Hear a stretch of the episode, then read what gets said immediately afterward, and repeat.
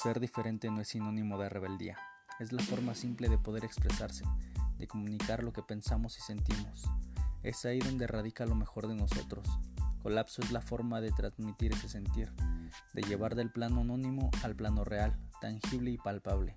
Soy Rodrigo, host de Colapso, y los invito a que me acompañen a descubrir aquello que no sabían y necesitaban conocer.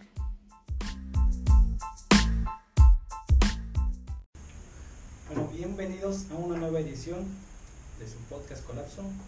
En esta ocasión nos acompaña un invitado muy especial, especial para mí, y por si no la ubican, que más bien hoy todo es nuevo.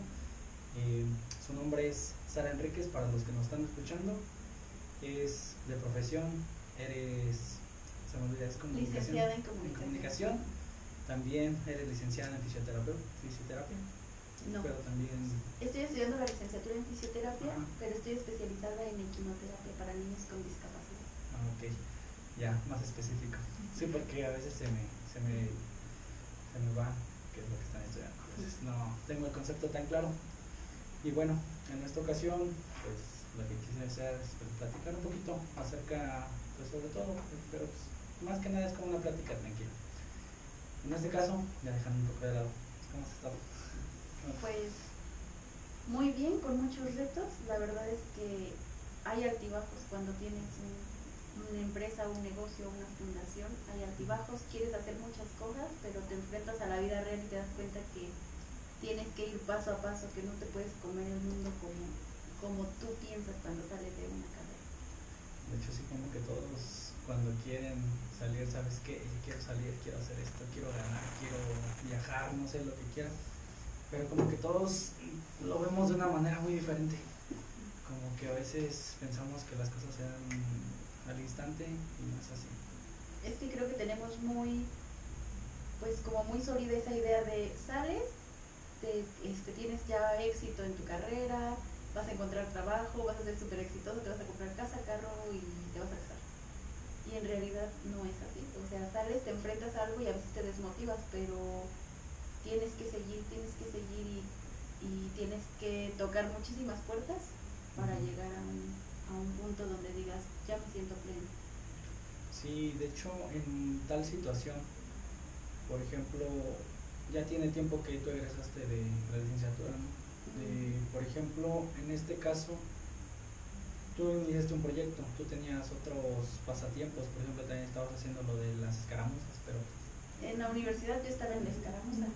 Entonces, cuando salgo, pues la idea era especializarme en comunicación política y mercadotecnia política para llevar a cabo pues toda la estrategia detrás de las campañas políticas, porque así me agradaba mucho. Pero me encuentro con esta área de la equinoterapia y me encanta más. Pero eso fue a raíz de que también te relacionaste con los Con los caballos por la escaramuza, yo no quería dejar, yo no quería vender a mi caballo, entonces decía, ay, de alguna manera lo tengo que tener. Que era pistolas. Ajá, sigue siendo. Bueno, sigue vivo. Entonces, pues se, todo se fue dando y terminé pues aquí seis años después con una fundación de caballos. Y la verdad creo que sí fue algo, es algo muy loable, porque sí fue algo como de, ¿qué será esto? ¿Qué va a ser? Como que, al menos yo me pregunto de qué se trata, o de qué será, porque yo desconozco bastante, pero en este caso, por ejemplo, cuando veía de qué se trataba, por ejemplo, cuando empecé el corjito y se empezó todo esto, pues dije, suena muy interesante. Aparte como que es otra metodología, no sé si sea algo similar como con los delfines o con los por ejemplo, cuando nadas así este, para otro tipo de discapacidades, es más- casi lo mismo o es parecido. Sí, es muy parecido. eh, son las intervenciones asistidas con animales. Nosotros también estamos englobados en ellas. Em, pues es que no es lo mismo estar en un lugar cerrado, con doctores, con todo blanco, todo referente a un hospital. Cuando llegas acá, pues llegas a un entorno diferente donde vas a jugar. Es un, es una, sí es una sesión de terapia, pero muy lúdica. Entonces están jugando y los niños no se dan cuenta que les están movilizando alguna articulación que en algún momento les puede llegar a doler. Están más enfocados en ver al caballo, en ver las reacciones, en no caerse, en ir jugando con pelotas. Entonces, se trata de que el niño se sienta en un ambiente más feliz, que se sienta más en paz, que no sea como, ay, otro hospital, porque pues toda su vida han vivido en hospitales, doctores, medicinas. Es una terapia complementaria, jamás hay que quitar la terapia convencional. Nosotros estamos muy de la mano con, con el director de, bueno, con el exdirector del centro de rehabilitación. Entonces, pues al principio es muy difícil que crean en equinoterapia. Hace seis años llegamos con la idea de, ay, equinoterapia. Habíamos muy poquitos centros de rehabilitación de equino en México y todos decían, ay, sí, vueltecitas a caballo. Es que son vueltas a caballo, son vueltas a caballo. Ha ido pues cambiando todo eso. Yo creo que cuando aquí en Cadereyta ya se notó, fue cuando dimos de alta a nuestra primer paciente. Fue cuando el doctor Javier Gómez, que estaba a cargo de, del CIR, se dio cuenta que en realidad sí, funcionaba y se puso de, nuestra, de nuestro lado es muy difícil convencer a médicos, fisios, este, neurólogos hasta que lo ven. Entonces, él, por ejemplo, ahorita, pues ya es Team FBI, completamente Ya está ahí 24 se puede decir. Está detrás de nosotros, está impulsando nuevos proyectos con nosotros, está queriendo llevar Fundación FBI a otros municipios. Bueno, él ya lo brincó a otro estado. Pero de hecho ya, ya han estado haciéndolo, implementándolo, porque también, por ejemplo, digamos que la vez que hicieron algo fuera fue cuando fueron a Bellavista del Rey. A Bellavista, ajá. Todavía aquí quería, bueno, al principio dijimos, no, pues a las delegaciones de Cadrey. Después de arrancar el programa de estimulando tus pasos de aplicación de toxina botulínica, pues los demás municipios dijeron, a ver qué es, o sea, a ver, ¿qué, se está haciendo? Entonces nos reunimos con Peña Miller, con San Joaquín, y con ellos vamos a arrancar el próximo año las extensiones de Fundación FEBI, que era algo que se tenía desde el momento en que se abrió, era una de las metas a mediano plazo. Era como, ah, pues sí, quiero tener FEBI para Cadereyta, pero quiero irme a más municipios. Ya se está logrando. Seis años después, pero se está logrando. No, y es que no es de la noche a la mañana, es esporádico. Y sobre todo, porque como tú dijiste, no tienes el apoyo, no tienes respaldo, no tienes credibilidad pero conforme una pieza va embonando con la otra, pues se va generando, digamos, como estas piezas de dominos, que una va derramando la otra, derramando la otra, y en este caso pues es algo bueno, positivo. Pues he visto que se han acercado personas a ustedes, tanto apoyando desinteresadamente, como no sé si interesadamente, pero a veces dices, pues si quieren ayudarles, adelante. Lo bueno de ustedes es que están haciendo algo que no se había hecho, como tú dices, es muy escaso esto. Y sobre todo, bueno, yo puedo decir lo que aquí he visto que es como cimientos de muchas cosas, al menos aquí en el municipio, como que ha sido pilar para muchas cosas que se hacen en otros lugares. No solo, por ejemplo, lo que aquí también es pilar de ajedrez, o sea, cosa que en otros lugares no es. Y al menos lo, lo que se puede ver de esta fundación es que si trata, no sé si nada más son problemas motrices o también neuronales. No, estamos trabajando problemas psicológicos, motrices, eh, también trabajamos problemas pedagógicos como problemas de aprendizaje, de habla, incluso trabajan problemas de inseguridad. Tenemos el área de psicología que trabaja los problemas de inseguridad con los niños, que llegan sin querer despegarse, tienen un apego muy fuerte con los papás o cosas así y de la nada ya empiezan a vincularse un poquito más con el caballo, con hacer amistad acá, con soltarse, ajá, o saber controlar sus emociones. El equipo a veces este, llega muy tenso, pone tenso a los caballos. Entonces es todo un, pues es, es toda una cuestión de energías. Yo antes decía, ay no, ¿cómo que? O sea, eso no existe. Pero sí, el equipo ya trabajó, trabaja coaching para poder al final tienes que ser un engrane. Si tú con una psicóloga o con un fisio o con una quirofísica, porque hay muchos, es multidisciplinario todo el equipo, traen como, no es que esta es mi forma de verlo, no es que esta es la mía, llega, llegas a un punto donde hay fricciones. Entonces al trabajar ahí adentro ese equipo, o sea, cada quien su punto de vista, pero ese equipo. No es que yo trabajo como fisioterapeuta, este, él, habla diferente, o sea, te pongo ejercicios para la articulación y la maestra dice, no, no, no, es que yo lo trabajo este, con esto, con popotes, con no sé qué, y entonces el fisio dice, no, es que eso le hace mal, o tienen que al final engranar para llegar. Tiene que haber un punto de inflexión entre las dos partes Ajá. para que pueda funcionar esto. No sé si aparte, por ejemplo, se le da toda atención a los niños, pero no sé, también a los papás se les da algo similar, por ejemplo, tratamiento psicológico o algo. No, ¿qué crees que este año cuando nos dimos cuenta? Bueno, antes metíamos a los hermanitos, que eran los únicos que se les, se les involucraba en la terapia, porque siempre, en un- bueno, cuando hay una familia con un niño con discapacidad, toda la familia está enfocada en ese niño y los hermanitos quedan afuera. Y entonces empiezan a tener este, problemas de rebeldía o problemas de depresión o ansiedad. Y nosotros los involucrábamos, porque era la única terapia que los involucraba. Vas al CIR y por cuestiones de todo, o sea, de higiene, de, de espacio, de protocolos, no pueden ingresar niños. Entonces acá era como de, ah, ok, mira, tú eres bien importante en la terapia, tú me vas a ayudar a llevar al caballo toda la terapia, porque gracias a ti se va a mover y vamos a lograr hacer esto, ¿no? Entonces era involucrar al, al, este, al hermanito o al primito, o, pero a los papás nunca. Ahorita en pláticas con Miguel Martínez se tocó ese punto mucho, donde decían, ¿dónde quedan las mamás? O sea, ¿dónde quedan las mamás que no han aceptado porque es muy difícil que tú te casas o, o te embarazas y, dices, ay, sí, cuando nazca mi bebé, y en eso el hijo ideal se pierde y llega el real y dices, no, ¿qué pasó? O sea, ¿dónde está? Sí. y lo y te sal, y salen adelante y se avientan las mamás porque si algo he visto en las mamás de los niños con discapacidad es que nada las frena aunque lloren aunque le digan a Dios no esto no es justo siguen y siguen Y es, y que de, y es que de por sí ya es una labor que es de toda la vida, ahora ya es una labor que te va a envolver 24 horas al día, o sea, son cosas que dices tú, si no lo podía, si un niño tiene que correr y lo tengo que cuidar a un niño que no puede hacer eso, tienes que estar esforzarse al doble. Y bien dicen la frase, "Pues para una mamá no hay imposible si no hay un no.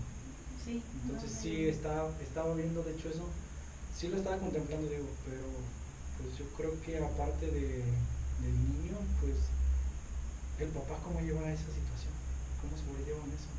sí la verdad es que siempre nada más decimos a ver mamá pásame al niño no y estamos acá abajo, pero nunca, nunca nos habíamos como adentrado más en lo que las mamás sienten, hasta que ellas empezaron a platicar entre ellas, o sea, ah, yo le doy baclofeno, yo le doy no sé qué, ¿y cómo se ha sentido? No, pues a mí no me funciona, no, pues mire, pruebe esto, o aquí está mi neurólogo, o aquí, entonces empiezas a ver que ellas también necesitan atención, que ellas también necesitan ser escuchadas. Entonces, yo les decía a las chicas de psicología, tenemos todo un área de psicología, ¿por qué no hacer, un- o sea, en lo que las mamás esperan a los niños, llevar ahí un cafecito, un tecito ahorita en tiempo de frío y sentarse a platicar? Porque a veces es lo que las mamás necesitan, ya no platicar de medicamentos médicos, de las terapias, o sea, platicar Algo de algo nuevo, ajá. de, de, ay, oye, ya viste que fulanito, no sé qué, o sea, O hasta una serie, una novela, lo que sea. algo, algo bien interesante que estaban platicando las de, bueno, hay un proyecto en Cadereyta de canoterapia. Ujú. Estaban y platicando algo muy interesante la maestra ¿Qué Laura. es la ecanoterapia? Eque- La canoterapia es la terapia con perros, Ah, pero va más enfocado en niños con autismo que no, o sea, que son hipersensibles, entonces no toleran como tal estar manipulando texturas o Como si fuera un tipo de autismo, así. Ajá. Entonces a ellos se les van acercando más, o sea, les vas, vas haciendo que sean más resistentes a algo, a alguna textura o a algo así. Entonces ellas decían, la maestra Laura decía, es que a mí me interesa más meter un café literario con las mamás. Y entonces leer un libro o, y platicarlo en las terapias así de, ay, leíste tal capítulo, salir un poquito. De la rutina. Ajá, entonces yo decía, es muy, muy interesante, o sea, muy interesante. Ahorita, pues no sé cuándo va a arrancar la canoterapia, lo que sí sé es que el presidente sí está muy enfocado en la discapacidad, sí tiene muchos planes para la discapacidad, estamos, lo decíamos una vez con todas las mamás de Febi, este presidente es nuestra esperanza para sacar la discapacidad adelante. Y no vemos puertas cerradas, las vemos abiertas, todavía no nos da banderazo de salida para nada, pero sabemos que tenemos puertas abiertas en el municipio y eso nos impulsa a nosotros pues a, a querer seguir. sí, y, fuera de ventanas políticas pues es una forma diferente en que se están enfocando en apoyar. Sí, él, si lo dejamos como una persona normal, él durante estos seis años ha sido persona que apoya, que le dices necesito tal cosa, ayúdame y te dice sí y nunca ha dicho como, ah, pero, ajá, o, o sácame la página. Y así muchísimos más actores políticos que, han que contendieron en esta ocasión y que nunca dijeron, oye, sácame que yo te doné vacas, o sácame que yo te doné en diciembre esto, o sácame que yo di los soteacitos. Nunca han dicho, porque sí hay gente buena. y eso se, se, valora muchísimo más y creo que se toma más en cuenta eso, porque al final de cuentas no sé qué, tan, qué tanto concurras con esta frase, pero a veces es más felicidad en dar que en recibir. Y la verdad, cuando ves esas acciones, dices tú, pues ya te alejas de los reflectores de este lado y ves una persona. Yo desconozco mucho, pero la verdad es encomiable cuando se apoyan proyectos tan buenos como esta. Y pues no ha sido fácil. Así pareciera que ya tendría, no sé, como dos años, pero ya son seis. Sí, no, el lo, creo que lo más difícil en una empresa o emprendiendo es el segundo año. El primer año vas con todo, con todo lo que traes, o sea, vas súper feliz, vas así, no, nada me, nada me va a detener. Y sacas el primer año. El segundo dices, ay, ya me estoy cansando, ya me estoy deteniendo, los apoyos se frenan, ya no encuentras aliados, o sea, ya dices, ya, ya me acabé todos mis misiles en el primer año y el segundo sí lo sufres. Y he platicado con mucha gente que ha emprendido y el segundo lo sufres. O sea, lo sufres y dices, ya no puedo. Y, es ese punto prácticamente es cuando pega. De hecho, por ejemplo, hablando financieramente, se, supone que dos años, en dos años ya te afianzas como negocio, como empresa. Pero sí está muy duro. Lo malo es que acá no somos negocios.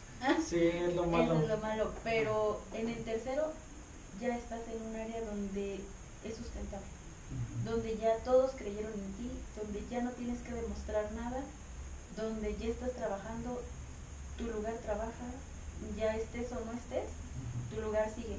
Porque si algo he aprendido es que si tu equipo se pone la camiseta, ya, el equipo es todo.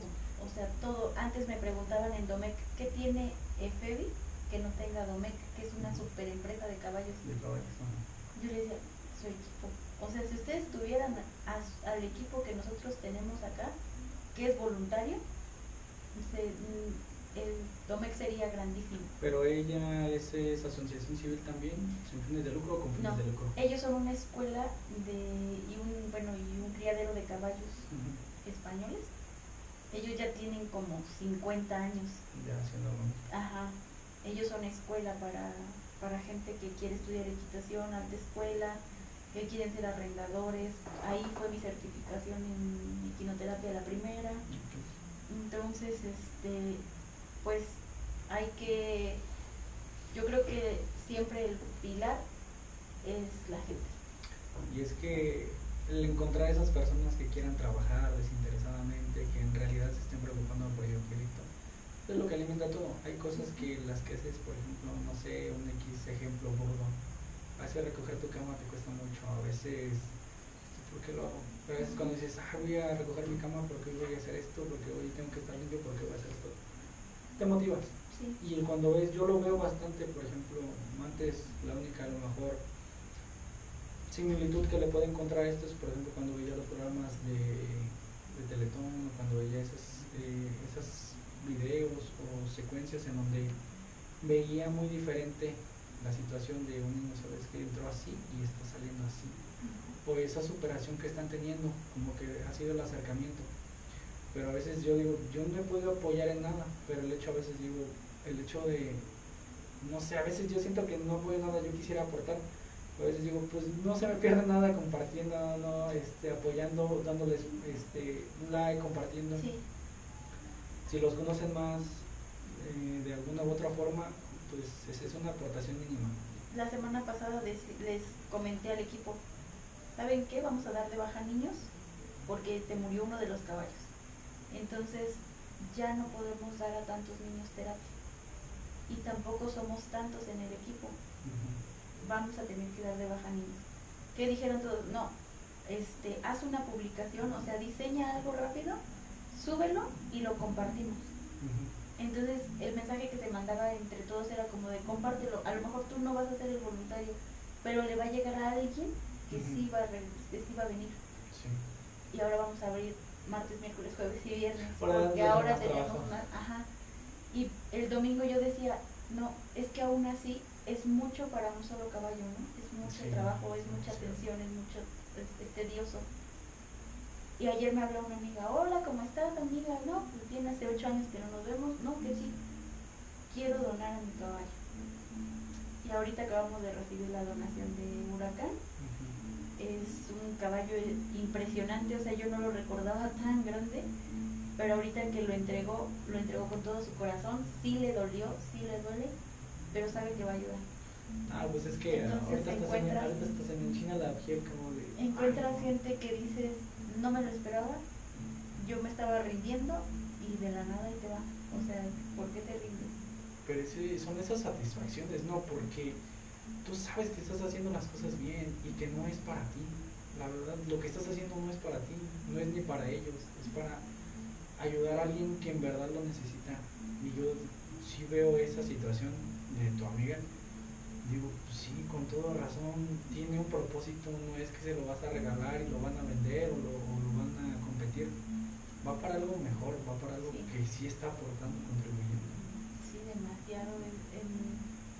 yo le decía a mi mamá, es que yo les dije, ¿saben qué? Vamos a cerrar todo diciembre en lo que vemos qué hacemos, o sea, y le dije, y lo más bonito es que tu equipo te diga, no, o sea, ¿qué voy a hacer martes y jueves? No, no puedes cerrarme, Febi. Ya es lo que estoy o sea, no puedes cerrarme, Febi, no puedes hacerlo. Y dices, oye, están se pusieron ya más la camiseta que tú. Sí, es como de no te caigas tú. Ajá, porque dices, ay, ya, ya, mi, o sea, no puedo defraudar a todo el equipo. Ajá. Y fue cuando dijeron, haz la publicación, la compartimos y sabemos que va a llegar gente. Y, y sigue llegando gente. Es lo, es lo que te iba a decir, o sea, todavía a partir de la publicación que hiciste, todavía necesitas todavía más gente. Sí. Sí, sí, sí, sí. incluso tengo mucha gente anotada para ser voluntario en San Joaquín y en San Joaquín todavía ni abrimos. Y, la gente ya está así de, cuando abren en San Joaquín aquí estoy, sé cabestrear, sé no sé qué, sé mover caballos, sé... Entonces no sabes en qué rinconcito te encuentras a las personas. Tengo mi voluntaria más chiquita, 16 Diana. Entró como paciente y salió como voluntaria. Y es de las, ajá, es de las que dice, no, o sea, yo entré aquí, me sanaron y ahora es mi momento de, de darle. No, pues ese es un orgullo enorme, porque esas pequeñas, es que la suma de pequeñas cosas es lo que hace grande todo el proyecto. Hay de, de cierta manera se va sopesando las, los altibajos que vas teniendo. Sí. El jueves también nos pasó con Shostan.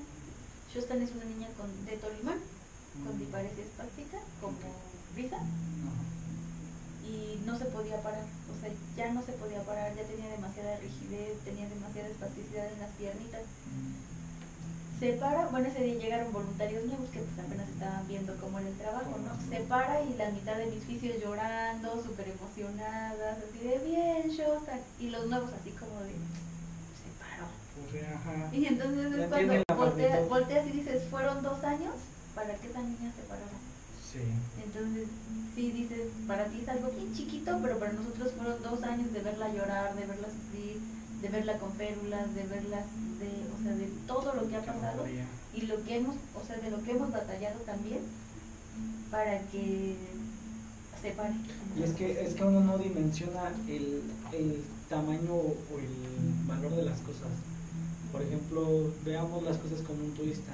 Cuando uno es turista, ves todo nuevo, te impresionas, y quieres a todo tomarle fotografía, caminar por todos lados, conocer todo. Y uno cuando ya está en estos lugares, por ejemplo, pongamos el caso de Bernal, a mí pues, ya lo veo y ya no es como que me impresiona, no es como, es, lo veo diario, siempre está ahí, o sea, todo, pero cuando alguien llega es como de, wow, el ver esas, esa motivación de esos pequeños cuando por primera vez estás viendo dar un paso, sí, así es como que te llena hasta muy emotivo todo, ¿no? Sí, la verdad es que es este, pues es lo único que te llevas. Me decían el otro día, en tu acta constitutiva no dice cuánto se va a disolver el FEBI, o sea, 100 años, 10 años. Y le dije, el día que se disuelve el FEBI, voy a ser muy feliz, o sea, por todo lo que se logró. A lo mejor es chiquito, a lo mejor dicen, ay, pues no impactaste tanto en el municipio, pero impacté en una vida, que si mañana me muero va a decir, ah, pero aquella me estuvo fastidiando en la postura hasta que logré. Entonces, pues sí son cosas pequeñitas para muchos, pero, no, pero para otros, grandes para todos los que los que hemos estado detrás. Exactamente, y es que te va a recordar más esa esa pequeña que ayudaste que el haber hecho varios lugares y a lo mejor no conseguir nada. Y no es así. Sí está llevando seis años, pero son seis años bien trabajados, bien hechos, que ahorita ponle que ya están surgiendo otras propuestas, pero así van a venir más. Por ejemplo, pones el caso de Domecq y ya llevan 50 años, tú llevas seis. estás muy joven o la empresa está muy joven en este aspecto. Sin embargo, ya están creando más impacto que muchas otras.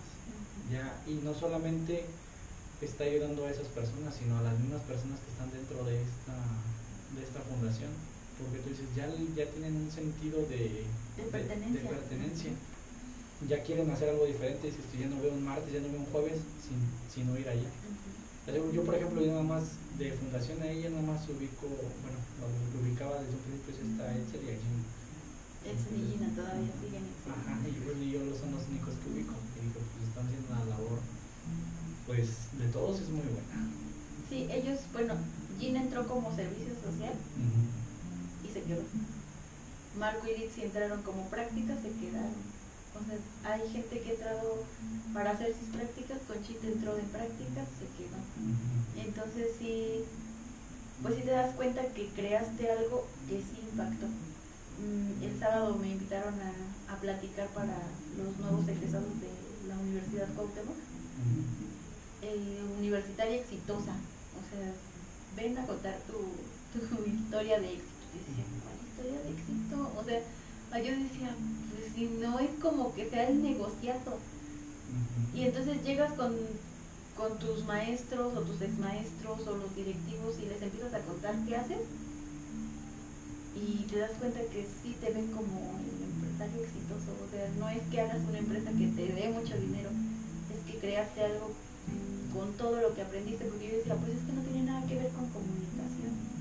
Y fue cuando me dijeron, ah, muy bien, entonces el manejo de redes, el manejo de todo, o sea, de protocolos, no los haces. Y yo, no, pues sí. Y entonces, o sea, sí aplicaste al final la comunicación. Carla y tú crearon algo, Carla es la que me creó el logo, y me dijo, pero ustedes crearon algo desde cero.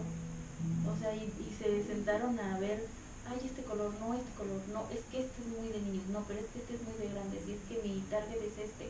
Entonces dijo, crearon todo, creamos un un eslogan que decía, vamos a hacerlo bien.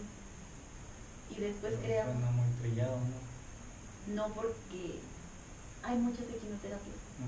Muchas, muchas, muchas. Y en serio que el otro día yo les dije, para dar un equino necesitamos cuatro personas si no, si nada más va una arriba y otra cuidándola, no lo estamos haciendo bien. O sea, entonces mejor cerramos. O lo hacemos bien o no lo hacemos. Y cuando dijeron, ah, por eso tu eslogan de vamos a hacerlo bien. Y yo sí, o lo hacemos o no lo hacemos mejor. Pero no se quedó así. No se quedó el de estimulando tus pasos. Que ahorita, pues le, quedó perfecto a nuestro programa de toxina. O sea, fue como de, ay, ¿cómo le ponemos al programa de toxina? Le ponemos toxina para ti, o, o sea, hasta que dijeron el eslogan, estimulando tus pasos. Y es un proyecto impresionante que es el sueño que me quita el sueño. O sea, así lo puedo resumir. FB es el sueño que me quita el sueño. O sea, hay días que digo, ah, ya no, ya no, ya no, pero hay mucha gente detrás, muchísima están mis papás, que yo creo que son el pilar, que dicen, no, a ver, ¿qué, qué pasó? Síguele, síguele, síguele. Está mi hermano, que cuando, yo sé que no está presente en terapias, pero está. O sea, y estuvo desde un principio. Ajá, está su esposa Esme, está mi tía Irma, o sea, toda la familia es el pilar. Que dicen, no, a ver, ¿qué pasó? falta dinero para pacas, todos nos cooperamos. Está el equipo operativo, que son todos los voluntarios que ahí están dando batalla cada martes, cada jueves, en frío, calor, en todo. Llegan en bici, llegan en camión, llegan caminando, como puedan, llegan. Es compromiso. Y están las personas que al final, pues para llevar a cabo un proyecto necesitas gente de poder. Poder adquisitivo, poder mental. Poder adquisitivo, poder porque tienen relación con alguien más poderoso. Entonces al final los necesitas y si los encuentras y tienen pues un corazón noble, ya les Y es que eh, tan solo el hecho, deja tú la fundación a un lado, a veces nada más el hecho de tener que alimentar un caballo es algo que cuesta bastante. Ahorita es lo que yo le decía a un amigo, le decía, no, o sea, me encantó, me enamoré del caballo que me acaban de dar. Le dije, pero va a comer lo doble, o sea, lo doble que pistola. ¿Qué sería como un frisón? Ajá, es que está, está como, este, pues como que es mitad eh, como español y es mitad como un percherón. Entonces dices, ay, está, muy grande, ajá. En, hace cinco años, en Víctor Saich, un amigo de, de Domé, me regaló un caballo español también comía el doble. Yo decía, ay Dios mío, o sea, nunca la voy a ver. Y para ese momento me llené de cuatro caballos y dije, ay no, o sea, ya no puedo. O sea, ya no puedo. Y en este momento que te faltó el, el caballo ya estaba, ya, ya estaba enfermo ya. De viejito. de hecho fue donación de ahí de San Pablo, Tolima. del médico Lara donó, donó, ese caballo. donó ese caballo. Ellos se tenían que mudar y no querían dormir. Entonces dio batalla cuatro años bien dada, o sea, muy bien dada. Levantó dos niñas, fue el que sacó dos niñas, entonces, pues ya de viejito ya, ya no podía, ya. tenía 30, 31 años, entonces pues ya había excedido el límite de... ¿Cuál es el límite de edades? Pues depende mucho de cómo los vayas como criando desde chiquitos. Por ejemplo, yo me preguntaban el otro día, ¿cuánto crees que vive el pistola? Y yo, no, pues como 30, porque desde chiquito se le dio vida buena y no está trabajando, es un caballo de que sale, come, anda caminando ahí en las tardes, es de caballerista, tiene su camisita, sí estuvo trabajando en escaramuza, sí, sí estuvo trabajando, pero 3, 4 años. No estuvo tantos años. Y no era como que era diario y 6 horas, o sea y no era hay caballos que jornada tras jornada tras jornada en el campo o y mal comidos estos no o sea este no entonces yo digo sí Rambo que tampoco fue un mal caballo y duró 30 años. El pistola yo creo que va a durar 50 ah, pero el periodo de vida normalmente es 20 años. Acá y 50 años le calculas el tuyo no la verdad es que no pasó 30 pero yo lo voy a inmortalizar porque pero yo lo quiero caballo. Es que es un caballo bien extraño porque lo metes a una escaramuza y es brioso como él solo. Y lo le montas a un niño y ni se muere. O sea, hay una diferencia se tranquiliza, así se transforma, es como es Chucky y después es el hijo de Chucky bien noble. Mm, ya es, es, ya es Ajá, o sea, es como ay, tranquilo y de la nada es malo, malo, malo. Sí, sí, me imagino, es como, como un adolescente, ¿no? Cuando está con los amigos, cuando está con la mamá. Ajá, sí, él, él es así, entonces es un caballo muy noble, pero que también es cuidador de, o sea, es cuidador, es fuerte, es muy fuerte. Ese caballo yo creo que el otro día me decían, es que vas como si nada, yo le confío mi vida, yo le puedo soltar la rienda y platico y platico y le Y te va a llevar al destino. Ajá, y le confío completamente a donde va, a donde se pone, o sea, todo, todo, todo. Yo creo por eso antes se escribían muchos correos, ¿no? De, de los caballos, escribían bastante. Pues es que la verdad sí, es, es, yo desconocía mucho lo que se te hacía con esto, pero pues es un animal muy noble, muy, noble. Y a veces, por ejemplo, yo lo que escuchaba mucho antes era la delfinoterapia eso escuchaba, un poquito, obviamente aquí es inviable eso. Lo que tienes a la mano es esto, pero ¿cómo, te puedo decir, cómo surgió la inquietud de tener esa, esa fundación? O sea, aparte de las escaramuzas, que fue lo que catapultó el hecho de hacer esto? Bueno, que no quería vender a pistola, Aparte de, ajá, lo- me fui a hacer mi servicio social porque tienes que hacer 480 horas de servicio. Me fui a. León, Guanajuato, a Fundación Sonrisas Bajío con Karime. Y entonces ella me dice, ya quédate aquí, aviéntate conmigo. Ella ya tenía un año con su fundación, entonces yo dije, ay, sí, pues súper bien. O sea, yo ya no le invierto nada, aquí están los caballos, aquí está todo. Yo nada más soy su equinoterapeuta, perfecto. Pero entonces dije, pues Caderita no tiene esto. Que mm, yo tengo el caballo, Cari me los tiene que rentar. Ajá. Entonces, ¿qué, o sea, ¿qué, qué me puede, o sea, qué puede pasar? Y que me vengo y que les digo, ay, voy a abrir una fundación. Y Ujú. todos, ándale pues. Total Sí, que- sí, la dejas sí, en un sí, mes, sí. en un... ajá. Sí, se le va a pasar. Abro el 2 de abril del 2016.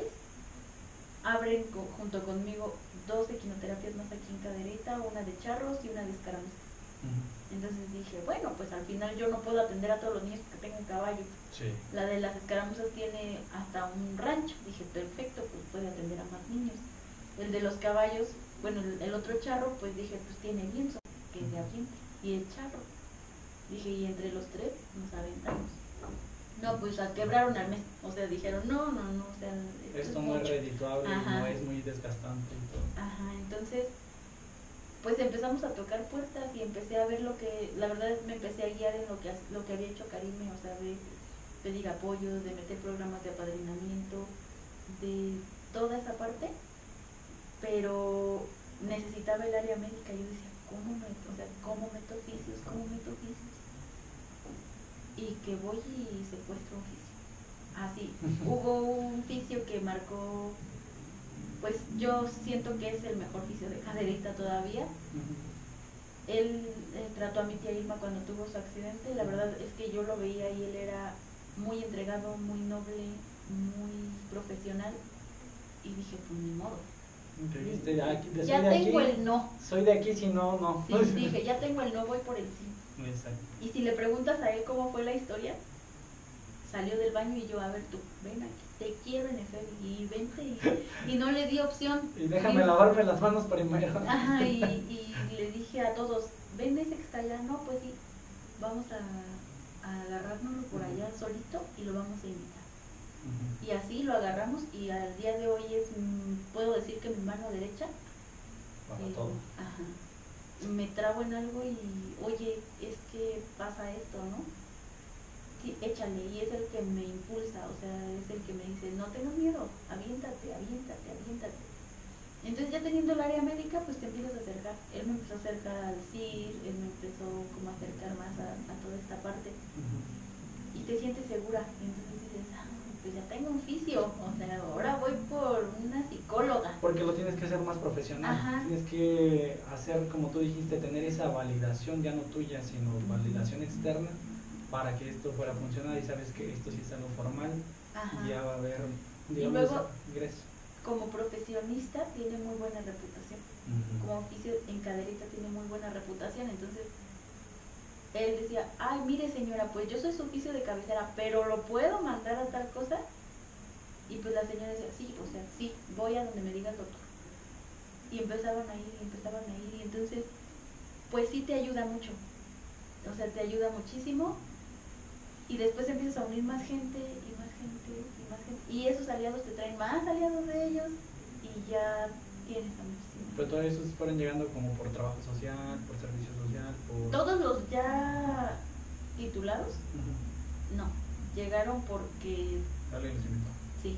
O sea, yo por ejemplo invité a Julio, bueno, no fue una invitación, fue un- vente para acá ya. fue un, ya eres parte de Febi, no me importa si no quieres, o sea, ya Sí, lo ya eres. eres, ok. Ajá. Ujú. Él invitó a un amigo que se llama Jaciel, eh, que es otro oficio, invitaron después a, no- a un doctor que está en, el, en la jurisdicción, al doctor Andrei. Él a su vez invitó a unas nutriólogas, o sea, empezó así. Entonces, es gente que, que te empieza a jalar más, más, más y haces ya una mancuerna muy grande con mucha gente. Y de hecho, pues eso, esa, esa cadenita te va generando más. Por ejemplo, supongo que una cosa llevó a la otra. ¿En qué año recibiste un reconocimiento? No acuerdo, fue hace como dos años, ¿no? Eh, mira, cuando fue como que ya catapultamos muy bien FEDI y lo posicionamos fue cuando terminamos en el Premio Estatal de la Juventud con Tania Palacios Curi en el 2017. Cuando quedamos en los finalistas del proyecto a compromiso social, empecé a escuchar pues el, el Juan Carlos traía un muy bonito proyecto en Santa Rosa Jauregui, la verdad es que para mí es una persona que no ha ganado ese premio por no sé qué cuestiones, pero ha hecho muchísimas cosas, es una aliada en Santa Rosa, es alguien que yo sé que si le digo, necesito construir una caballeriza y no tengo recurso, él mueve cielo, mar y tierra para bajar algún recurso y, lo consigue. Aunque no seamos del municipio, aunque no seamos de nada, o sea, él es, él es así, él, él es muy solidario, él es luchador. Entonces, Tania nos invitó a una sesión de radio para platicar de nuestros proyectos y conocer contra quién estaba compitiendo. Y entonces ahí, ahí mismo él dijo así como de, oye, pues es que la salud y el bienestar físico no pueden como competir, o sea, estamos como en cosas muy diferentes. Y nos ganaron, pero aún así se proyectaron nuestros proyectos a nivel estatal. Y fue cuando Caderita ya dijo, ah, no, no estaba jugando a los caballitos esta hija de Sagrario. O sea, sí está haciendo sí, algo. quiere hacer algo diferente. El siguiente año, el Instituto del Municipal de aquí de la Juventud, ahora sí me busca y me dice, oye, vamos por ese premio este año, ahora sí.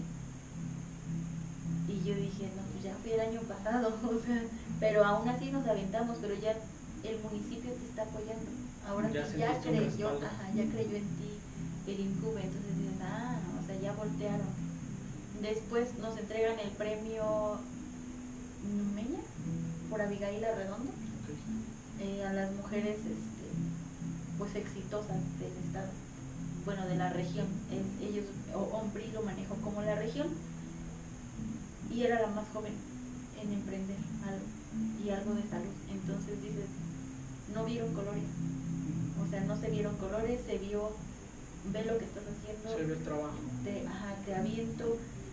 La verdad es que eh, fue un premio muy bonito, mm, pues antes de elecciones, ya después de elecciones pues ya no podías como este cacaraquear tanto tu premio porque decían, ah, mira, anda con Abigail Redondo, o sea, no. Sí, no, Pero pues vas con esos premios, vas siendo invitada a ponencias, o sea, por ejemplo, la UPB me invitó a una ponencia de ven a platicarle a todo fisioterapia lo que hace la equinoterapia, la Cuauhtémoc me dice, oye, ven y platícanos qué haces, entonces, pues sí te da miedo porque dices, y voy contra todo el área médica, ¿no?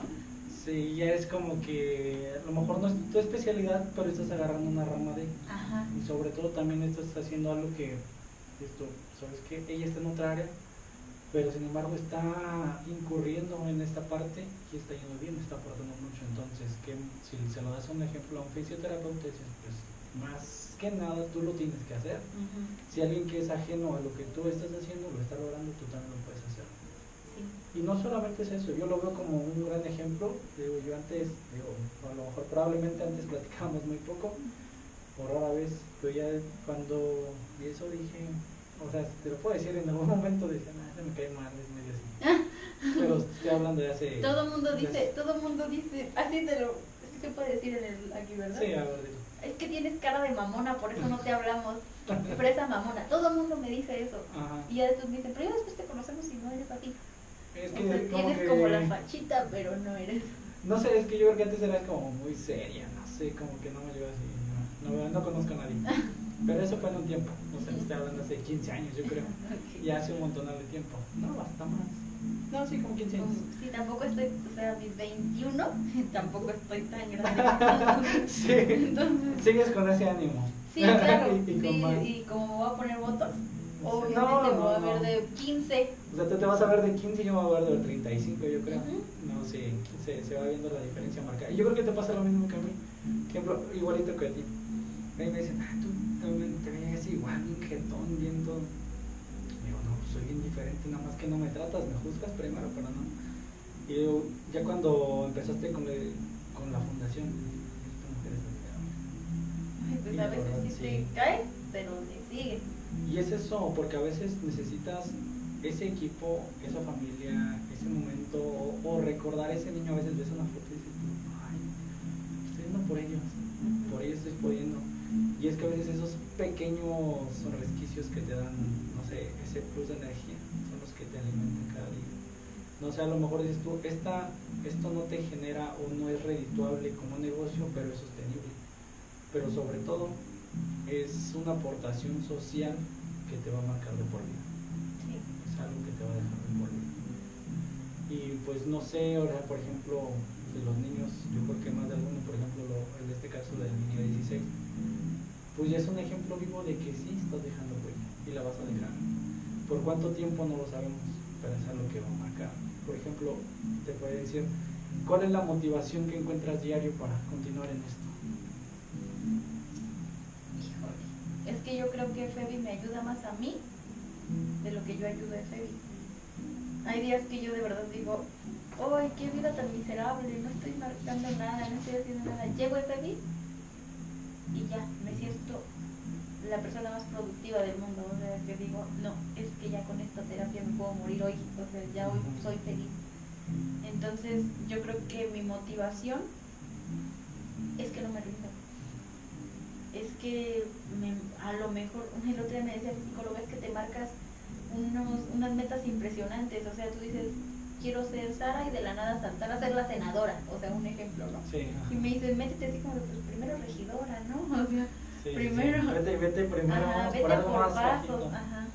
Y me dice, no, y tú te marcas de aquí para el real. Entonces mi motivación es que siempre quiero algo más, siempre quiero algo más. Sí, ¿no? Y eso es lo que está haciendo, por ejemplo, lo disruptivo de ti, porque a veces nosotros, no sé, por ejemplo, ves en películas, en alguna serie que dicen, ¿sabes qué? Vas a avanzar 50 yardas, ay, 50 yardas es demasiado, es mucho, sí, pero las vas a avanzar con los ojos vendados. Sí. Y cuando lo vas avanzando, vas, dices, ya no aguanto más, ¿cuántos llevo? Ya llevas 80, no te diste cuenta. Pero es eso como que dices, es que si ves o te pones una meta muy cercana, no, alegra, no la logras. Y sin embargo, a veces cuando decides algo, te pones una fecha, pones un momento, pones un tiempo, lo empiezas a hacer. Me pasó mucho con esto, de que lo posponía, lo posponía, lo posponía. Digo, ¿en qué momento? O sea, ya tengo el demo desde septiembre del, del año pasado y no lo había subido y si lo nomás lo sigo postergando, postergando, nunca lo vamos a hacer y a mí esto me llama tanto la atención y me gusta bastante porque conoces historias, conoces momentos, situaciones y sobre todo personas que están haciendo algo diferente y cosas que están realmente haciendo ver que las cosas se pueden hacer y lograr. Y a veces de la nada. O sea, tú hiciste, lograste algo literalmente de la nada. ¿Cuántos, cuando tú empezaste, cuántos eran? Era nada más el pistolas, mi papá y Sergio. Sergio Jiménez, ajá, nada más. Eran cuatro, literalmente. Ajá. Después unimos a Paco y le dijimos a sus papás de sexo, ¿nos prestan su terreno? No, pues sí. Y empezamos y sin nada. Y ya ahorita pues somos 35. 35 y Somos 35, tres caballos, 18 eh, pacientes ahorita por pandemia, porque no puedes juntar a tantos. Y ¿qué más tenemos? Híjole, es que 35 ahí visibles, pero si metes padrinos y metes ah, gente que apoya, es muchísimo. Y todavía, pues como tú dices, no, más nos faltan, ¿no? nos faltan. Por ejemplo, ahorita, tan solo para esta, para esta parte de ahorita, mínimo cuántos más ocuparía? Diez. Diez personas. Diez personas ¿Qué días son los que tienen? Martes y jueves, ahorita martes y jueves de 4 de la tarde a seis y media, por el nuevo horario. Ahorita, por ejemplo, eh, bueno, eso queda como invitación para quien quisiera colaborar, unirse a este proyecto. Es un proyecto que la verdad llena, enorgullece y enaltece. Tú mismo lo dijiste, a veces donde hay un nicho, hay una oportunidad.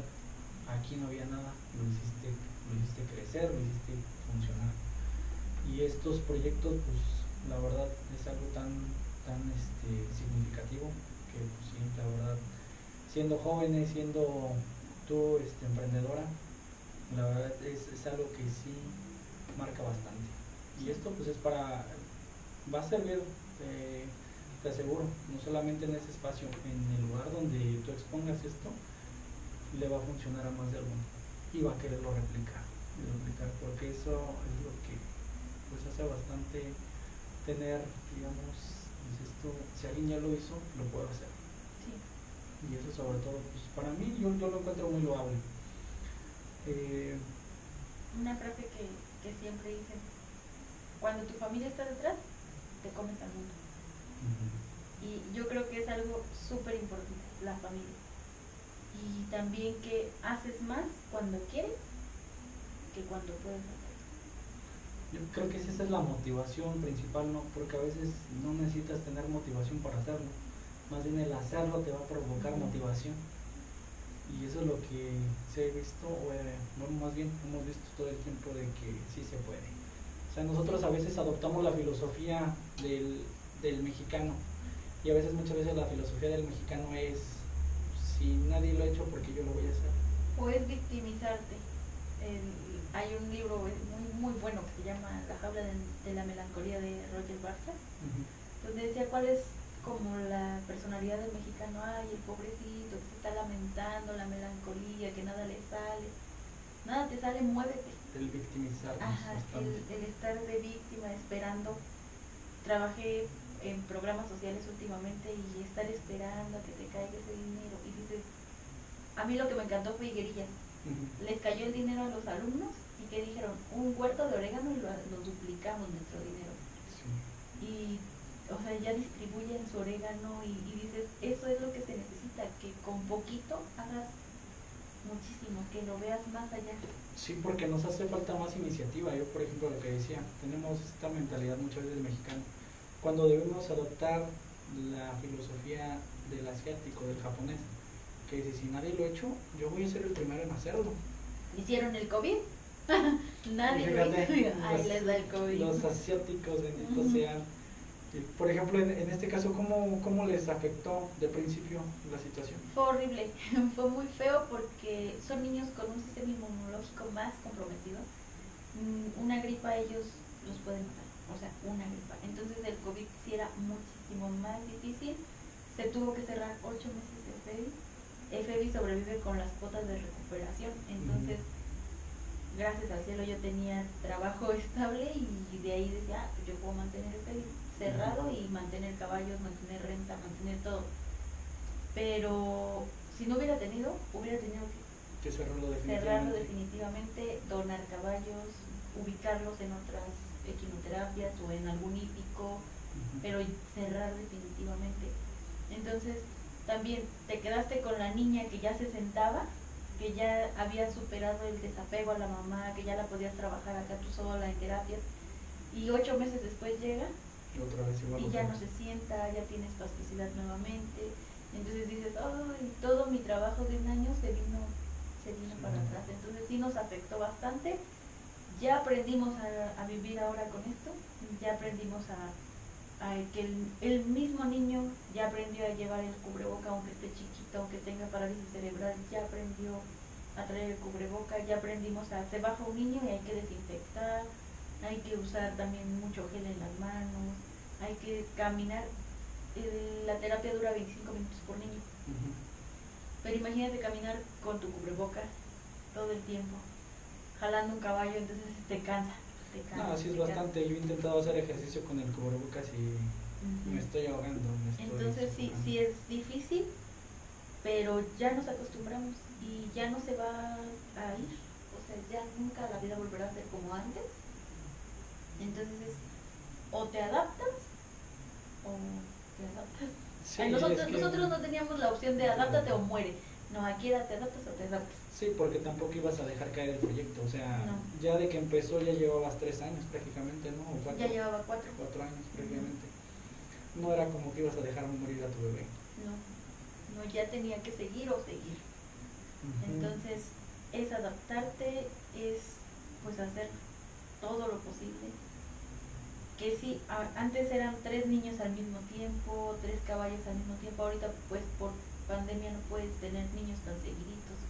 Tienes que tener dos pacientes, desinfectas y ahora esperas a los otros dos. Entonces por eso se aplazan más los tiempos. ¿Y atiendes que 18 de 18 niños por, por sesión? ¿Cuántos atiendes? Mm, 15. 15 niños Por- por día.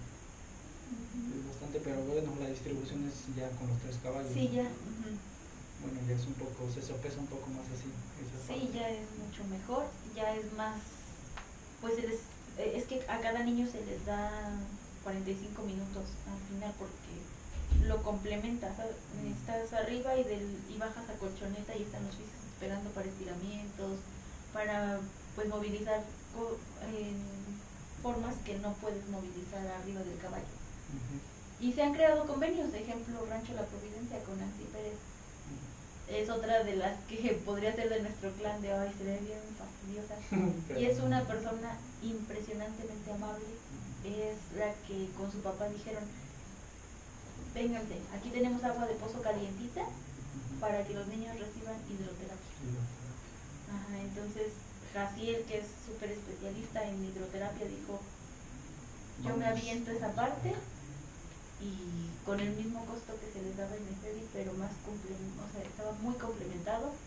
Por COVID se tuvo que dejar y ahorita por el frío pues ya no se. Ah, no, pues es que ya es otra cosa. De hecho, eso también, por ejemplo, los, o sea, tienen que adaptar a días de frío y a días de lluvia. ¿no? Sí, hay una niña que, mis respetos para su mamá, se llama Nara. Híjole, esa niña llueva, truene o relampaguee, toma la terapia.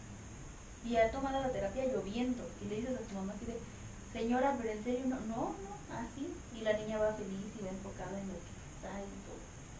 Es, es motivación, ganas Sí. de querer Ajá. mejorar. Sí, había una niña de los Juárez que venía desde los Juárez. Entonces decía, no le puedo cancelar. No, O sea, ya hizo su traslado. y es que pues te, das cuenta la dimensión de estar lejísimos Ajá. como para decir, no, sabes que hoy se cancela. No es como una clase de la escuela normal. No. Esto se tiene que hacer y aparte tú dices, se deja de hacer, no se le da continuidad.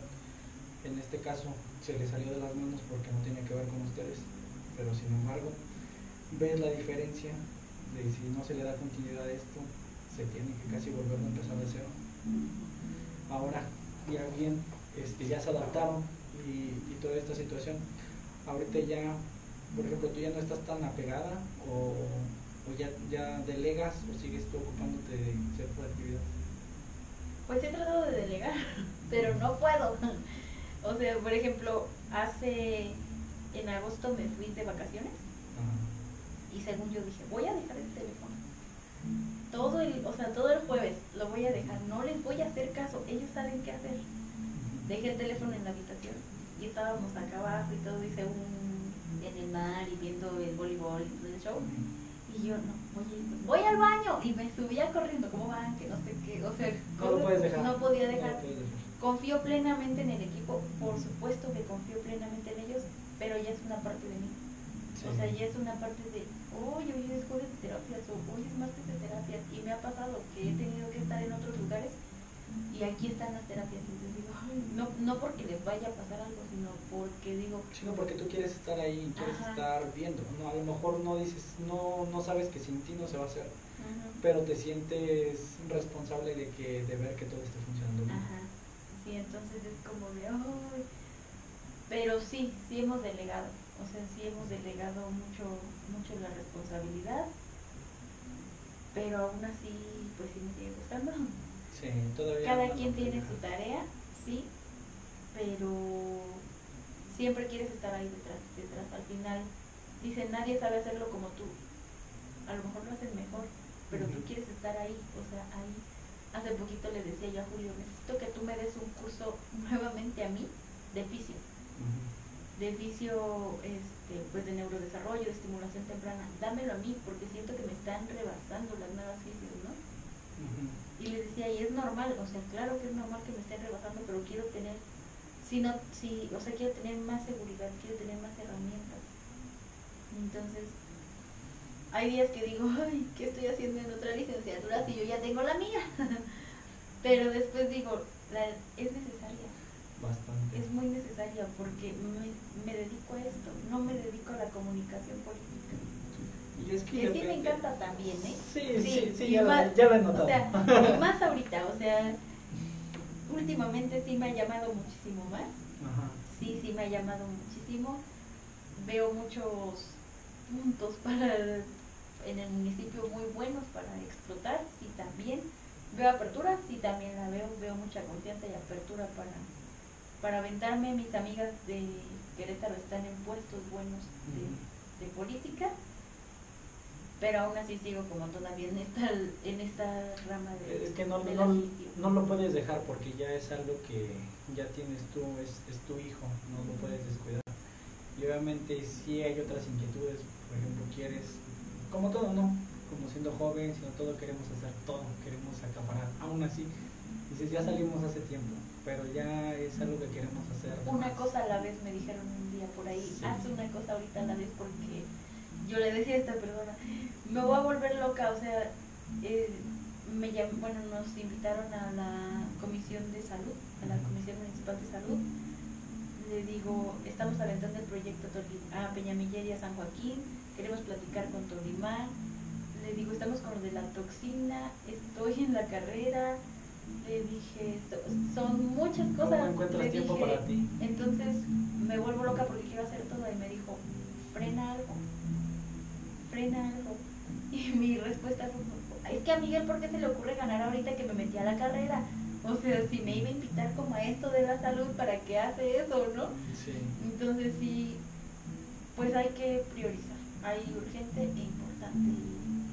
Y, hay cosas que ya no puedes sacar. O sea, por ejemplo, no puedo frenar ese y yo les decía, no, puedo decir, cierro FB un año en lo que me acomodo. No, y yo creo que en ese momento ya es cuando si a lo mejor te alejas un poco ya vas a delegar. Porque también ya estás llegando a un punto en el que ya te estás ahogando o estás muy presionado por tantas cosas que hay que hacer. Y sí hay prioridades y hay momentos para todo. Pero pues si tienes, vas a encontrar ese espacio para poder pues buscar un resquicio y poder respirar también. Por ejemplo, te fuiste vacaciones, todo lo necesitamos. Dicen, a ver, no sé si lo merezco, pero lo necesito. No, ya están programadas las de febrero también. ya están muy programadas. Para Semana Santa. para el último fin de febrero. Sí. Pero si dices, sí las merezco, o sea, sí, a veces sí lo necesitas. Sí, y es que, por ejemplo, en, en esta situación, yo veo, o todos vemos áreas de oportunidades. Yo veo que aquí, por ejemplo, comparando este municipio con el de allá, nos, nos rebasan mucho. Porque Probablemente la mentalidad es diferente, probablemente el entorno económico es diferente, pero también se ha dejado de hacer muchas cosas. Yo, así como todas las ves aquí, yo veo un montón de áreas de oportunidad allá que no se explotan y lamentablemente te puedo decir que no se van a explotar porque las personas que están ahí ahorita no tienen el interés mínimo de hacerlo. Y ojalá que lo poquito de aquí que se va mucho para allá, ojalá se embarrara, pero pues dudo mucho eso. Ahora yo creo que nos toca a nosotros o nos corresponde empezar a hacer lo propio, empezar de poco a poco. Y así como tú dices, a lo mejor algo se irá dando.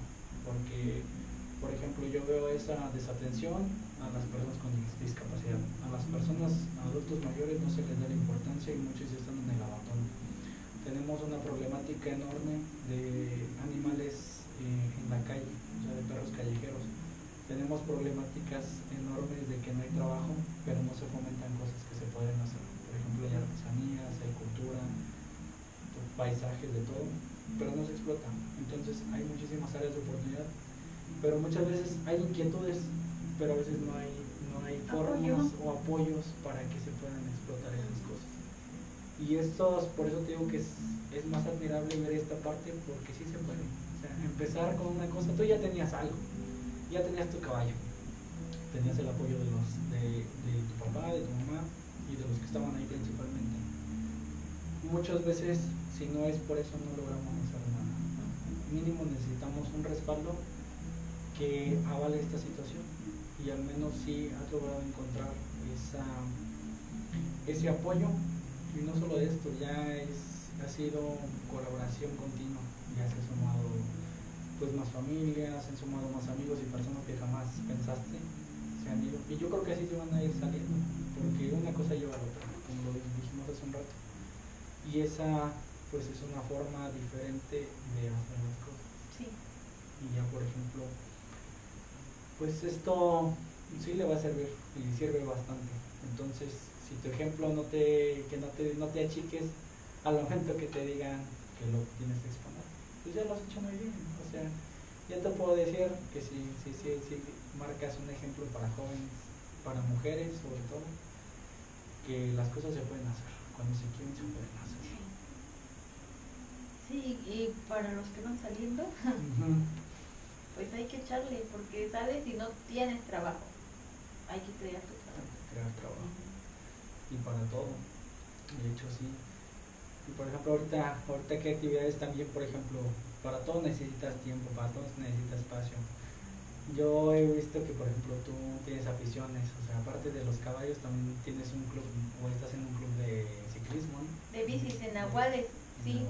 Este, en, en el, bueno, el año pasado yo salía sola a rodar, pero en enero puse así como de, ay, es que ojalá alguien me invite, ¿no? Pero pues yo rodaba 12, 13 kilómetros y ya me morí. Ajá. Y una amiga, bueno, que nunca habíamos sido amigas, me, me escribe en Facebook, hola Sara, ¿cómo estás? Mira, mi esposo tiene un club de, de esto y te esperamos el martes. No, pues me dieron la bienvenida y me llevaron a Bernal a rodar. O sea, fue una rodada impresionante. Me caí, pero no me bajé. O sea, dije, ah, no. No, y es que aparte vas en grupo, cuando vas en grupo se siente un apoyo muy Entonces grande. empezamos a rodar pues más fuerte, o sea, que, ay, que ahora vamos a, a Villa Progreso, que ahora vamos a, o sea, a Boyé, que ahora, y yo decía, ay, espérenme, es que yo de esas no, espérense, yo nada más así carreterita y de aquí a la UAC y me regreso.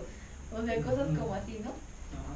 Y empiezas a, a querer eso. Ahorita ya la verdad es que le he bajado un montón. Tiene meses que no voy. Voy esporádicamente, pero no he ido por flojera. Ahí sí lo puedo decir. Hay días que digo, "Ay, ni la voy a armar. Sí. Y cuando estoy ahí sí la armo porque es un equipo súper bonito donde aunque no te conozcan, o sea, aunque sea la primera vez que vas rodando, este, van atrás y échale y sí se puede y no importa cuánto nos tardemos. Ajá.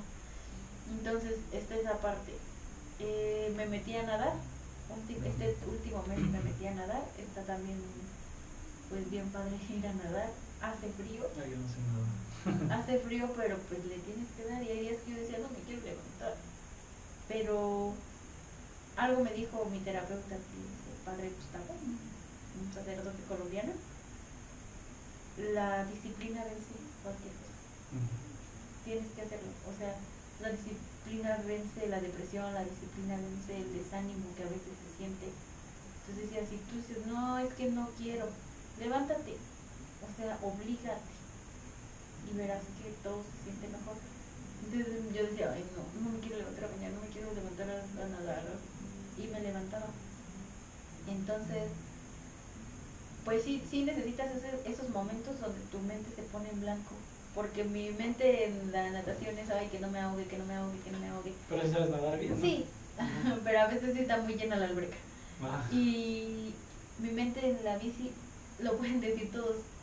Siempre digo así como de, ay Dios, soy yo de nuevo. Cuando veo las subidas que van a aventar, o las bajadas, o Sí, el, dijiste, nada más es aquí arriba. Ajá, o el todoterreno que dicen, ay, mira, es ese voladerito. Y tú, oh, y dices, Dios, soy yo de nuevo, que no me vaya a ir en el voladerito. O sea, dices como cosas así. y yo creo que cada vez te van a estar yendo, pues llevando más lejos, más lejos. Siempre que regreso les digo, ay, es que ¿por qué avientan unas tan fuertes? Esta es la cortita. Y yo, ay, yo la siento como. Ya para la otra vas a llegar a Bizarrot, no Talimán.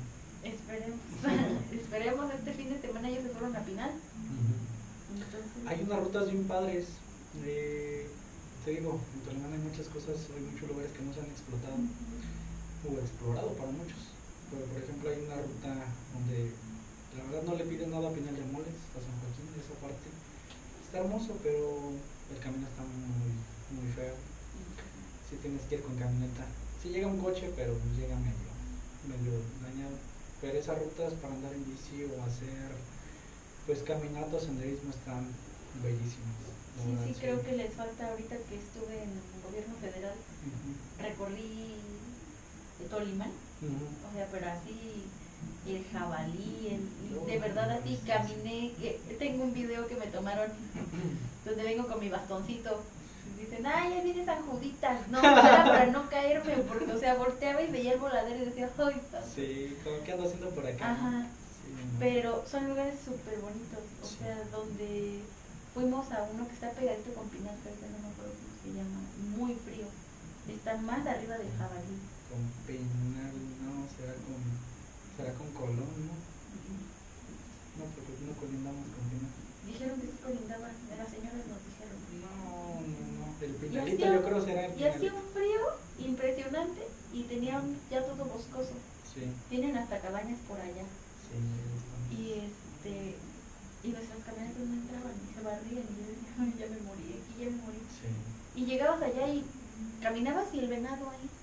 Y decías, ay, mira, o sea, está súper padre y nadie te está diciendo que esto lo tiene Tolimán. Exactamente, no, no se le da la difusión, no se le da todo. Hay una que otra página que más o menos quiere este, dar a conocer esos lugares, pero como tal, Secretaría de Turismo así, no hay algo que, digamos, sí lo difunda o sí lo divulgue.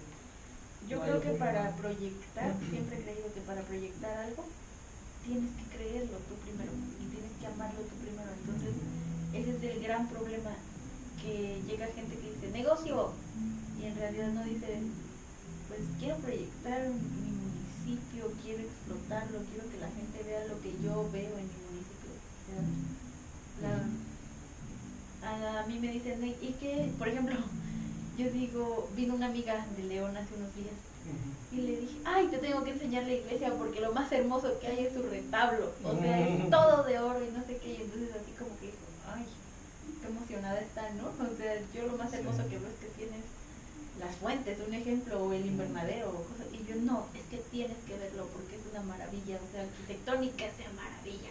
Y es que tiene muchas cosas, no solo aquí, o sea, alrededor tiene bastante, o sea, Nos fuimos a la sierra y ella se durmió. Y yo iba así como de, ¡Ah! y la puerta del cielo y no sé qué, yo iba súper emocionada. Y el amigo con el que iba me dice, solo tú lo vienes disfrutando. y yo, que se duerma, no la vuelvo a traer. Yo sí quiero decir que el mirador, cuatro palos, qué hermoso es. O sea, cosas como así. Y le digo, o sea, tienes que amar lo que tienes porque yo fui a Canadá y la gente de allá te decía, mira la nieve. Y tú, "Ah, bien fría, Y tú ¿verdad? nada más así. Sí, tú así como de, pues está muy fría. Y ellos amaban decirte que tenían la, la nieve o te decían, es que tengo el subterráneo y tengo no sé qué. O sea, te, te decían cosas que tú decías, pues es un hotel o es un centro comercial subterráneo, o sea, por el frío. Sí, no, no, Pero a ellos les emocionaba, entonces tú dices, ¿por qué no dices aquí? Oye, tengo el mirador, tengo, o sea, cosas chiquitas o... pero son magníficas. Y, y yo, por ejemplo, sí, yo sí soy un ferviente admirador de mi, de mi municipio. De, de hecho, aquí me decían mucho cuando estaba aquí entre clases, "Tú hablas mucho de allá, tú hablas mucho de allá. Sí, Pues de dónde quedarían que pues, de, de dónde soy, o sea, todo me remonta aquí, o sea, yo amo mucho mi estado y mi municipio, yo sé que, por ejemplo, no sobresalen muchas cosas, pero, pero tiene cosas muy bonitas. Y eso es lo que yo decía, no, es que acá hay esto. El pan de Tolima. otro". Sí. Nosotros íbamos a operativos de becas y era de ley, o sea, de ley hay que pasar por un pan. de Tolimán. Sí, eso es un pulquito. Las, yo, la verdad, yo digo mucho las bolitas de Tolima. Sí, Nada que ver con no, no, no, no. Bernal tiene la roca. Nosotros Sí, tenemos la gastronomía. De hecho, sí. Y por ejemplo, también tiene mucha artesanía. O sea, también trabajan en mimbre, también trabajan. O sea, también últimamente han hecho las muñecas artesanales, pero hacían su ropa, la vestimenta, o sea, los trajes de Tomis. A tres meses tardan en elaborar un, una indumentaria de esas que a veces sus precios son infravalorados. Sí, pero porque no es porque no lo sepan vender, sino porque hay personas que se aprovechan de esas situaciones. Y hay- así como hay más, hay cultura y tradiciones. Tan solo te puedo decir, o sea, ese municipio se fundó mucho antes que los que están en la sierra. O sea, este se fundó en 1532 y los de allá se fundaron en 1600. sí, el de nosotros 1640. Ajá. Entonces, digamos que todo empezó por allá y se ha descuidado, la verdad. Como que no sé qué ha pasado, no sé en qué punto de la historia se perdió todo eso, pero sí hace falta, no sé, que alguien llegue en verdad, que tenga interés, como tú dices, a veces necesitamos personas con poder.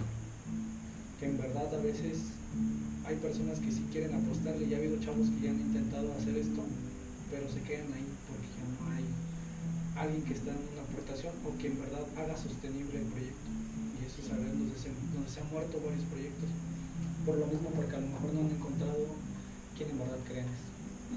Y eso es lo que, al menos aquí yo creo que sí tiene más apoyo, pero allá no. O sea, a ver si, si en estos resquicios por ahí este, se llega a tocar oídos sensibles y se puede hacer algo. Pero mientras, pues yo creo que lo tenemos que hacer como. Sí, es que necesitamos más gente que ame lo que hace. Sí, que necesitamos. Más gente que ama lo que le deja. Exactamente. Y a veces, yo lo que veo mucho, por ejemplo, en el lado artístico, muchas veces dicen los artistas, yo hago algo comerciable para generar dinero y hacer arte. Y no quiero hacer dinero para producir.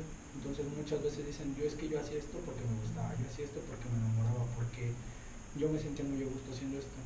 Y lo demás se fue dando. Entonces digo, pues sí es cierto, uno tiene que empezar a hacer las cosas por lo que en verdad te pueda llenar a ti.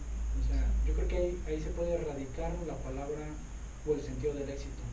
No es por lo monetario o no es por lo la salud que tengas este Es la pues, satisfacción. ajá, es la satisfacción de lo que tú estás haciendo. O sea, tú mismo yo creo que vas a poner la definición de tu éxito. Si tú eres feliz ayudando a otras personas, si tú eres feliz dándole empleo a alguien, si tú eres feliz em, haciendo, generando algo para la sociedad, entonces eh, a lo mejor tú le das ese valor eh, implícito o, o intrínseco a las cosas y es lo que te va, o no sé, es lo que te permea como una como persona y al menos si a ti te funciona probablemente se pueda replicar a ciertos y, y pues eso en sí pues, es lo que nos puede dejar una que otra acción que hagamos y pues no sé qué más quisieras agregar este, te pueden seguir en redes en, en, en Nos Facebook pueden seguir en redes sociales como Fundación FBAC. En Instagram estamos como FB Equinoterapia y EquinoFB. y en la feria. Próximamente en la página web, que también es una aportación voluntaria de un chico cadereitense que simplemente llegó y dijo quiero hacer esta aportación. La diseñó súper bonita, pronto la vamos a lanzar, la verdad es que eh, nos impactó la manera en la que lo hizo, proyectó exactamente lo que queríamos nosotros platicar con nosotros, o sea, eh, captó la esencia. Y nos pueden mandar WhatsApp al 441107 4012. Tenemos programas de apadrinamiento, tenemos programas de voluntariado, pueden hacer sus prácticas profesionales con nosotros. Pues, en cualquier área no, es fisioterapia, pedagogía, psicología, eh, medicina, nutrición, contabilidad, porque también tenemos sí que para todo presentar. para todo Tenemos que presentar siempre todo lo legal todo lo legal, todo ajá. legal, contable Ajá. Entonces, administración, esa parte sí la necesitamos mucho. Siempre tenemos un administrador, pero a veces entra en pánico. Entonces sí. necesitamos más apoyo. sí se ahogan en esa parte pues qué bueno que lo, lo, lo ofertas lo ofreces aparte de eso sabemos que se ocupan manos entre más se pudieran sumar pues sería mejor y pues dejamos aquí vamos a dejar en la descripción este, todos los datos números de teléfono redes sociales para que si alguien está interesado se contacte y sobre todo pues que esto siga creciendo siga creciendo tu proyecto y así como está este funcionando pues van a venir cosas mejores Esperemos que sí, para todos. para todos. Bueno, pues te agradezco mucho que hayas aceptado la invitación y podemos, hayamos tenido una, una grata conversación después de mucho tiempo y pues te agradezco mucho. No, gracias porque estos espacios que nos abren son los que nos hacen llegar a más personas y más lejos. No, pues muchas gracias. Gracias. Bueno, pues quedamos- nos vemos en el siguiente episodio. Les agradecemos que nos, a los que nos hayan escuchado y nos vemos en el siguiente colapso.